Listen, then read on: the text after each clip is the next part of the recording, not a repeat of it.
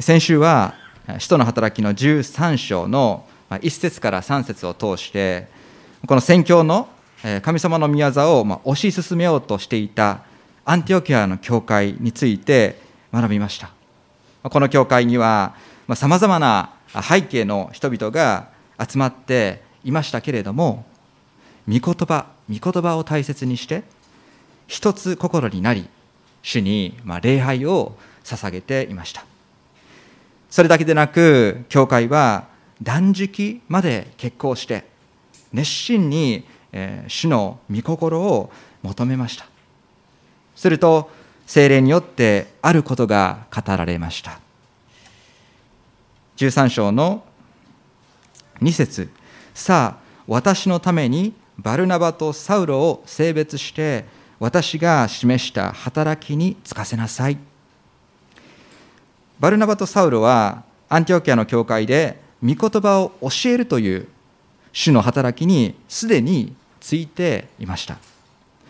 そんな彼らに与えられた新たな飯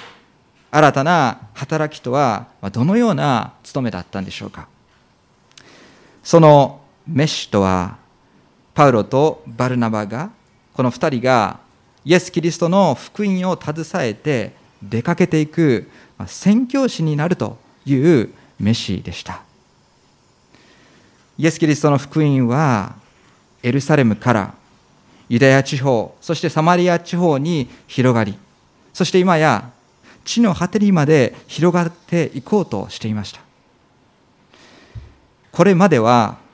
信者に対する迫害エルサレムでエルサレムで起こりましたけども信者に対する迫害という、まあ、誰も意図しない方法で福音が各地に不思議な形で携えられていきました、まあ、そのような状況でもその福音に応答する人々はエルサレムに住んでいたユダヤ人たちから次第にユダヤ人以外にも拡大していきそしてローマ帝国の第三の都市であったアンテオキアに信者の群れが起こされた時にはすでにこの教会はま国際色豊かな教会とそのようになっているとということを私たちは見てきました。神様はこの福音の本質を体現していたと言ってもいいこのアンティオ家の教会を選びこの教会からパウロとバルナバを指名してそして教会が宣教師を派遣するという福音宣教の次なるステージを示されたのでありました。3節見ていただくと確かに教会の兄弟姉妹がパウロとバルナバの2人に手を置いて2人は教会によって送り出されたということが分かります。教会によって送り出された。しかしすぐ後の4節には2人は精霊によって送り出されたと言い換えられているんですね。ここに宣教の働きのとても大切な原則というものを学ぶことができます。福音宣教を志すように示された個人は教会によって認識され認められそして祝福を祈られそして各地に送り出される。これが全て精霊の働きであるということです。福音宣教とは精霊の促し精霊による促しから始まり精霊による導きに進んでいくということを私たちは謙虚に受け止めることが大切であると思わされます。4節をご覧ください。2人は精霊によって送り出されセレウキアに下りそこからキプロスに向けて船出し。これから世界宣教、まあ、違法人宣教に対して精霊から語りかけられた語りを受けたパウロとバルナバですけれども厳密に世界のどこに行くのか場所にどこに行くのかという指示は受けていなかったわけです。指示があったわけではありません。例えば使徒の働きの8章。8章の26節でピリポという弟子がいましたけれども主の使いが言葉から言葉がかけられました。この時ピリポにこのように言葉がありました。立って南へ行きエルサレムからガザに下る道に出なさい。南に行きエルサレム、まあ、ガザ。と具体的に宣教に出かけていく場所が示されました。しかし今回のパウロとバルナバにはそのような具体的な場所の指定があったわけではありません。ですから2人はどこに行くべきなのか互いに祈ってそしていろいろと相談したと思います。そのようにして選ばれたのがアンティオキアから一番近くの港まで行ってそこから船で行くことができるキプロス島という場所でありました。キプロス島はですね地中海の一番東に位置する島で面積はというと大体日本の四国の半分ほどです。ですから私たち福岡に住んでいるものとして例えば、まあ、能古島がありますけれどもあのような小さい島ではなかったんですね。ギリシャからギリシャ地方から、えーまあ、移民する、えー、そして移住する人たちもいたようです。文化が混ざり合ってそして貿易などの経済活動も盛んで盛んにあったということが言われています。まあ、総合的に考えて今から世界選挙に出かけていこうとするこの宣教師たちにとってキプロス島は好条件の場所だと思えたんだと思います。しかしそれだけでなくバルナバはキプロス生まれのレビ人であったと4章の36節に記されていました。バルナバ自身がキプロス生まれのレビ人であったと。キプロスをま知る人物がいたということも宣教地を決めるま重要な今回の決定要因になったことだと想像いたします。まちなみに5節にですねパル、えパウロとバルナバはヨハネを助手として連れて行ったとあります。これはマルコと呼ばれるヨハネのことではないかと言われもしそうであるとするとコロサイ人への手紙の4章10節の供述からバルナバのいとこであったという可能性もあります。まあ、このように使徒の働きで展開された福音宣教においてはピリポの時のように具体的な宣教地を示されることもあればパウロやバルナバのように地域のリサーチやあるいは自然な成り行きで第一歩が決められたというケースもありました。どちらにせよ福音宣教に示された召された者たちはどこまでもこの精霊の導きに従っていきました。5節。サラミスに着くとユダヤ人の諸街道で神の言葉を述べ伝えた。キプロス島まで船で行こうとすると現在のこの観光船でもやはり9時間ぐらいかかるようですので当時の船では1日以上あるいはそれ以上かかったかもしれません。期待に胸を膨らませ島の東側東部第一の港町であったサラミスという場所に到着するとパウロ一行はユダヤ人の街道にまず向かいました。バルナバの知り合いが礼拝を捧げていた街道であったかもしれません。諸街道諸街道とあるのでおそらく一つの街道を訪問して次の街道を紹介してもらい、まえー、この島中のユダヤ人の街道を、まあ、たくさん巡ったのだと思われます。ユダヤ人ではなくて違法人伝道に召されたパウロでありましたけれどもなぜこのユダヤ人の街道にこれほどこだわったんでしょうか？それはパウロ自身がユダヤ人であり彼の同胞に対しての重荷があったからだと思います。改心す改心する前にも旧約聖書の立法を教える教師として人々をま指導していたパウロでありました。しかし改心後はその立法が示しているメシア救い主とは実はナザレのイエスであったんだという福音を語り始めました。同じ教師であっても改心前と改心後では教える内容が本当に180度変わってしまったんです。そしてパウロの思いはユダヤ人こそこの良い知らせである福音を聞かなければならないという切迫感があり常に同胞に対しての特別な重荷を抱いていたんだと思います。そしてパウロはユダヤ人の街道で語るごとに実際に宣教の手応えを感じていたのだと思われます。13章の前の12章でも取り扱いましたが同じユダヤ人の街道であっても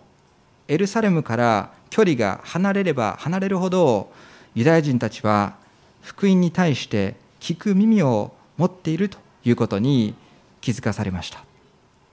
その理由はエルサレムのユダヤ人に比べ諸外国に散らされたユダヤ人たちは自分たちの伝統やしきたりにそれほどとらわれていないなかったからです。そして旧約聖書からイエス様を指し示よう指し示めようとするパウロのこの御言葉の解き明かしにむしろ関心を持ちそして聞く耳を持っていたからなんです。また諸外国に建てられたこのユダヤ人の街道の特徴としてそこには違法人でありながらユダヤ教に改宗した者たちの存在が一定程度いました。彼らはユダヤ人のように規律正しく生活しそして神を敬うことに憧れとそこに人生の価値を見出そうとする人々であったんです。そのような真面目で誠実な違法人たちはさらに心が柔らかかったんだと思います。違法人宣教に使わされたパウロの伝道はユダヤ人の街道に集うようになった違法人回収者と関わることで、まあ、少しずつ出来上がっていったんだと思うわけです。後に宣教師として、まあ、自分の働き方を振り返ったパウロはローマ人への手紙1章の16節でこのように言っています。ローマ人への手紙1章の16節。私は福音を恥とは恥としません。福音を恥としません。福音はユダヤ人をはじめギリシャ人にも信じるすべての人に救いをもたらす神の力です。そう記しました。宣教師としてさまざまな外国に足を伸ばしたパウロでありましたけれどもそこにユダヤ人の街道があればまずそこで御言葉を教えそして福音のメッセージを語りました。6節をご覧ください。島全体を巡回してパポスまで行ったところある魔術師に出会った。バルイエスという名のユダヤ人で偽預言者であったキプロス島の東の方からユダヤ人の街道を巡り旅をしてきたパウロ一行は島を横断しながらパポスという場所にたどり着きました。この場所はローマ帝国から送り込まれた地方総督がいた場所。ま島の政治を司るま行政地区であったと思われます。そのような地域にはま一般的にインテリ層が集まってきます。現代では、まあ、インテリ層と聞くとですねさまざまな分野の研究者たちに加えて、まあ、特に、IT 関連の知識がある人とかまた、まあ、エンジニアエンジニアのような、まあ、技術がある人そういう人たちを思い浮かべるかもしれません。しかし2000年前の当時は文学や哲学に精通していた人々がこの知的な人の代表とされていました。そのような人たちに加え魔術師や預言者のように宗教的霊的な事柄を専門的ななりわいとしていた人々も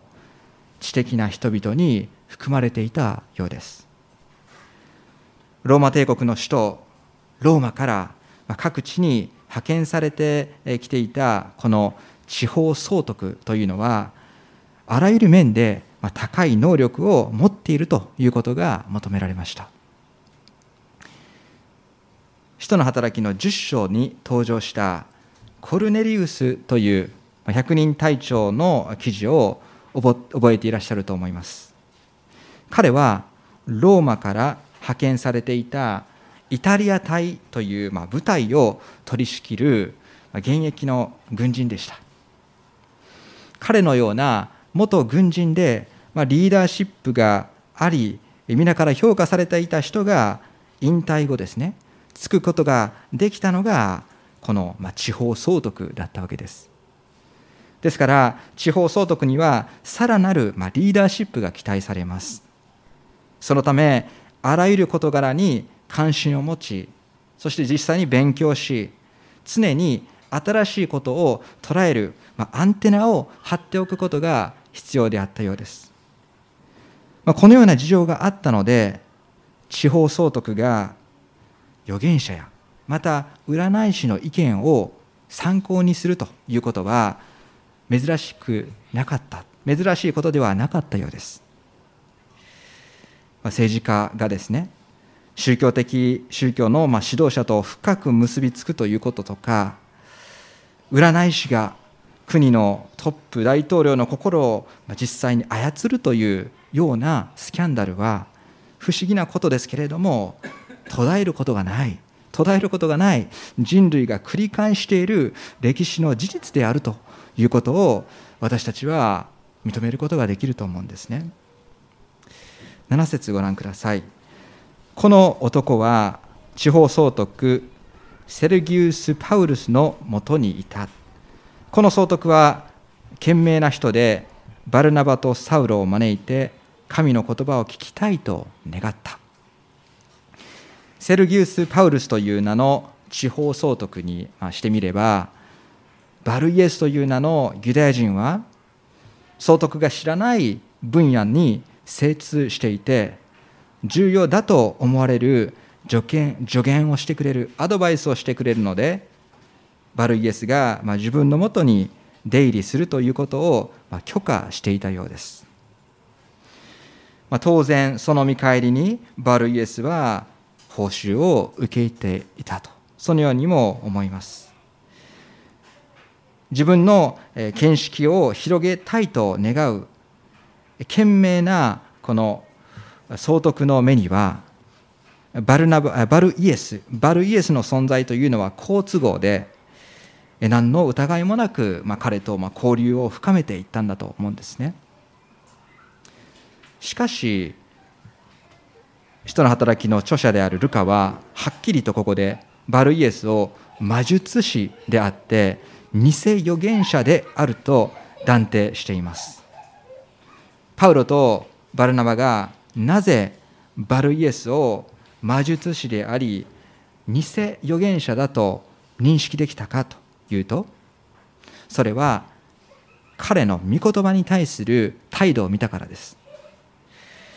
7節によると宣教師としてキプロスを巡回しているパウロとバルナバの噂をま聞きつけた総督はパウロとバルナバもまた興味深いことを話してくれるかもと思いそして自分の見識を広げると思い心がオープンになっていったんですね。この総督には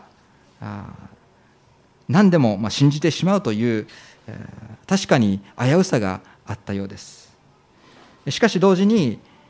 教えられやすい心というか謙虚な心が備わっていたということができるんだと思います、まあ、現代でもさまざまな宗教にのめり込んでしまう方というのは同じような側面を持っておられるのではないかと思います、まあ、理屈っぽい人とか論理的な人は疑い深くそう簡単に心が揺るがないことでももともと心が柔らかい人優しい人というのはすぐに何かを信じ込んでしまうとそのような経験があります、まあ、以上のような状況がありましたので宣教師であったパウロたちはまたこの地方総督に招かれてそこで自由に御言葉を語る機会が与えられました、まあ、普通では考えられない展開ですけれども精霊が彼らと共におられ主が導いてくださるところには宣教の扉は大きく開かれていたんです。8節。ところがこの魔術師エリマその名を訳すと魔術師は2人に反対して総督を信仰から遠ざけようとした。パウロとバルナバが総督に語る御言葉を真っ向から反対したのがバルイエスでした。ユダヤ人であるバルイエスはおそらくユダヤ教を帰教した。ユダヤ教を信じることをやめた人物だったと思われます。占いや魔術を厳しく禁止する旧約聖書の立法の教えを捨てて自らが魔術師になったということを考えると当に悪霊の力というものがいかに強力であるかと思わされます。バルイエスはユダヤ人として身につけていたこの旧約聖書の知識を利用して御言葉に自分の私的解釈を加えて自己流の何か教えを作り上げていってたんだと思います。バルイエスがパウロの旧約聖書の取り明かし解き明かして反対したことがあるとすればそれはメシア理解だったと思います。つまり旧約聖書で予言されていたメシアは十字架で死なれたナザレのイエス様であるとパウロが主張したことに対して反対したんです。ナザレのイエス様こそキリストつまり神様から油注がれた特別な方であり救い主であり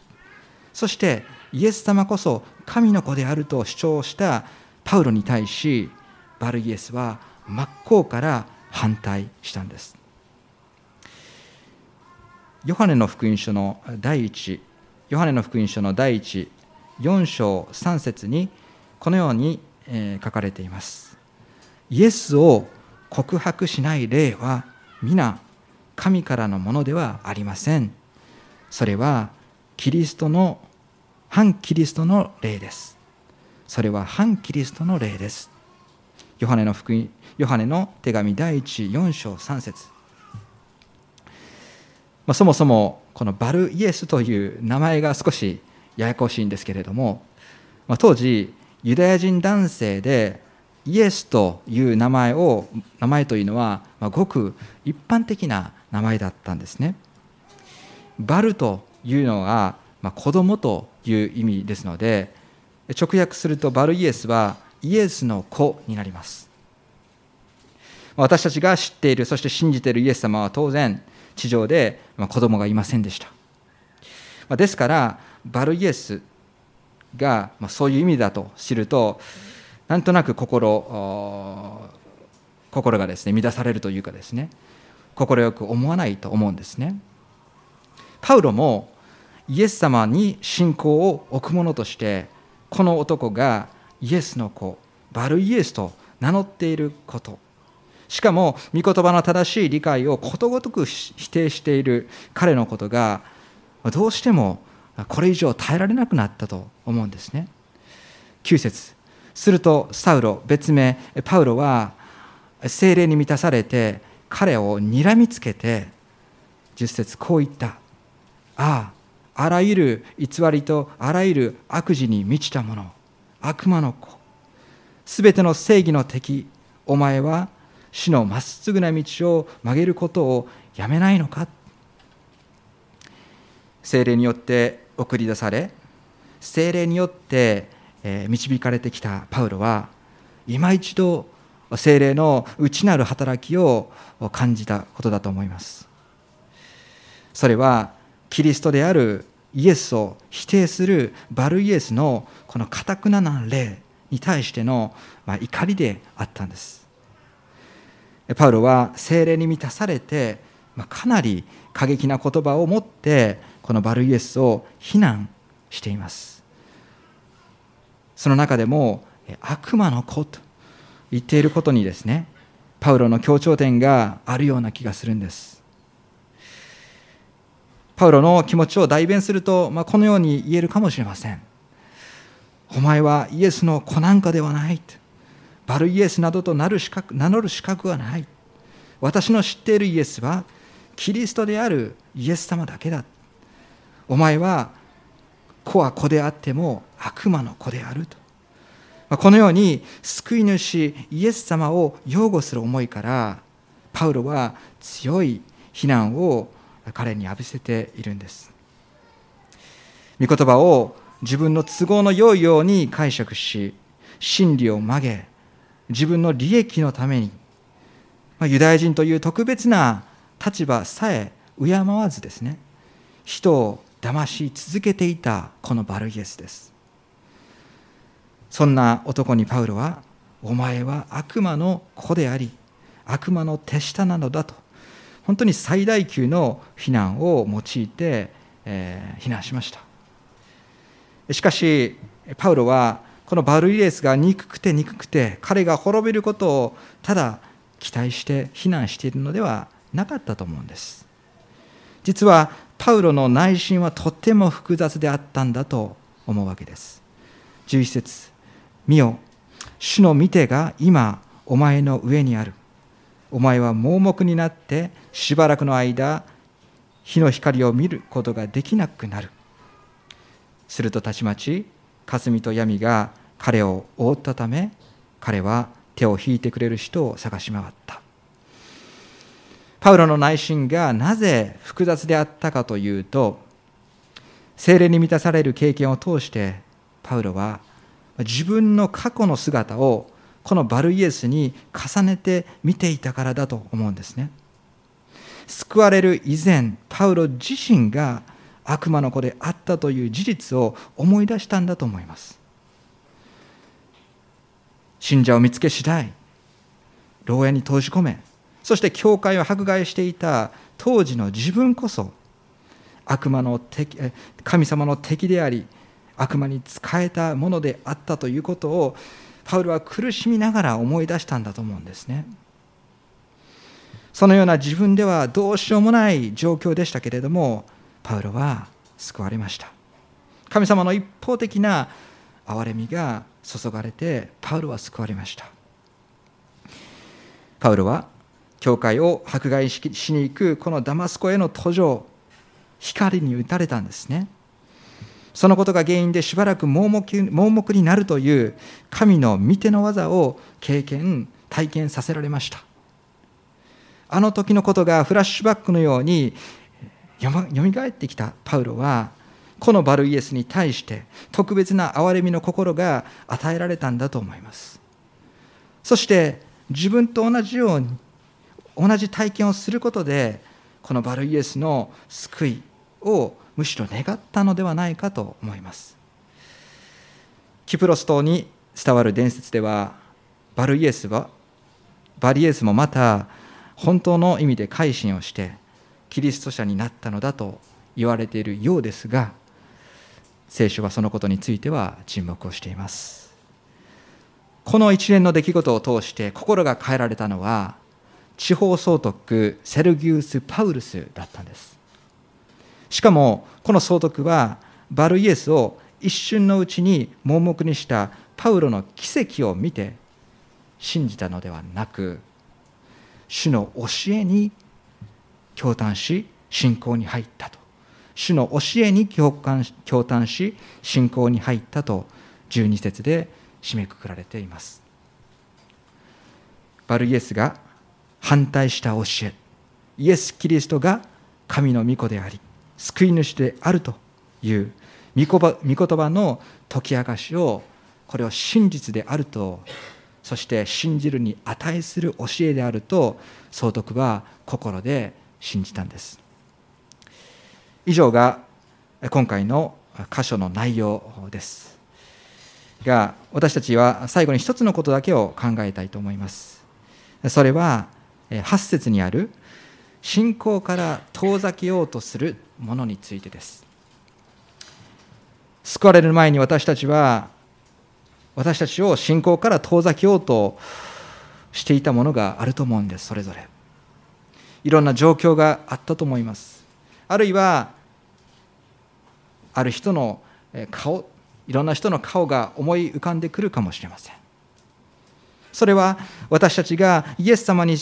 信仰を置くことを阻もうとする悪魔の働きだったと思います。では救われたら神様の敵である悪魔の働きは終わったんでしょうか？もう悪魔は降参したんでしょうか？いや全然違いますね。むしろ以前にも増して悪魔は私たちキリスト者を攻撃します。信仰から遠ざけようとします。今度は私たちの内側に潜んでいる。罪の性質を用いて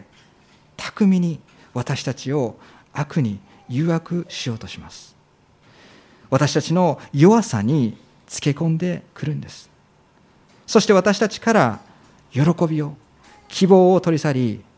キリストにある平和を破壊しようとします。それが悪魔の働きです。これはどんなクリスチャンどんなクリスチャンにも起こりうことだと思います。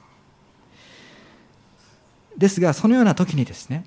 あのパウロがバルイエスを睨みつけたことをぜひ思い出していただきたいんです。私たちに与えられている力というものがあります。自分の罪を憎みそして悪の力を打ち切ることができるように神様はパウロと同じ御霊を私たちにも与えられて与えてくださっているんではないでしょうか。それだけではありません。私たちはイエス・キリストを信じる信仰によって今や神の子供とされている。そのような特権が与えられている。